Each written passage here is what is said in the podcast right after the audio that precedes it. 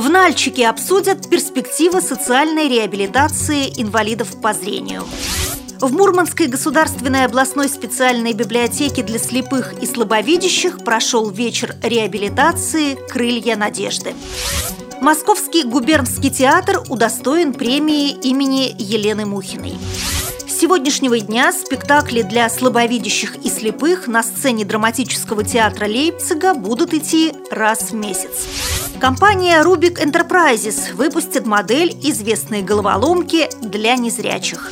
Далее об этом подробнее в студии Наталья Гамаюнова. Здравствуйте!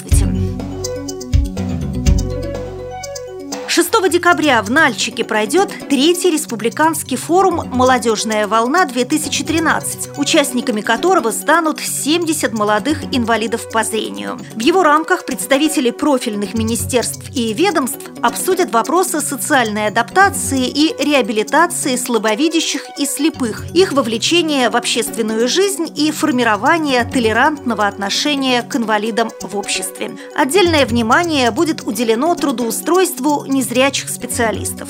Мероприятие пройдет по инициативе Кабардино-Балкарского отделения ВОЗ в рамках реализации грантового проекта «Мир равных возможностей». 4 декабря в Мурманской государственной областной специальной библиотеке для слепых и слабовидящих прошел вечер реабилитации «Крылья надежды». Эта встреча открыла цикл мероприятий, приуроченных к декаде инвалидов. На вечере сотрудники областной специальной библиотеки для слепых продемонстрировали цифровой голосовой маркер, благодаря которому каждый незрячий или слабовидящий получает возможность просто и быстро находить нужные предметы. Также в рамках «Крыльев надежды состоялось подведение итогов организованного библиотекой областного конкурса на лучшего читателя по Брайлю «Мы этих книг читаем строки», который проходил в течение 2013 года. Московский губернский театр и его художественный руководитель Сергей Безруков удостоены национальной премии имени Елены Мухиной. Театр первым в стране сделал свои постановки доступными для незрячих зрителей и был представлен в номинации «Инновационный прорыв» за проект ввода системы тифлокомментирования. Добавлю, что инициаторами учреждения премии имени Елены Мухиной стали благотворительный фонд содействия развитию спорта инвалидов имени Мухиной и Департамент физической культуры и спорта Москвы.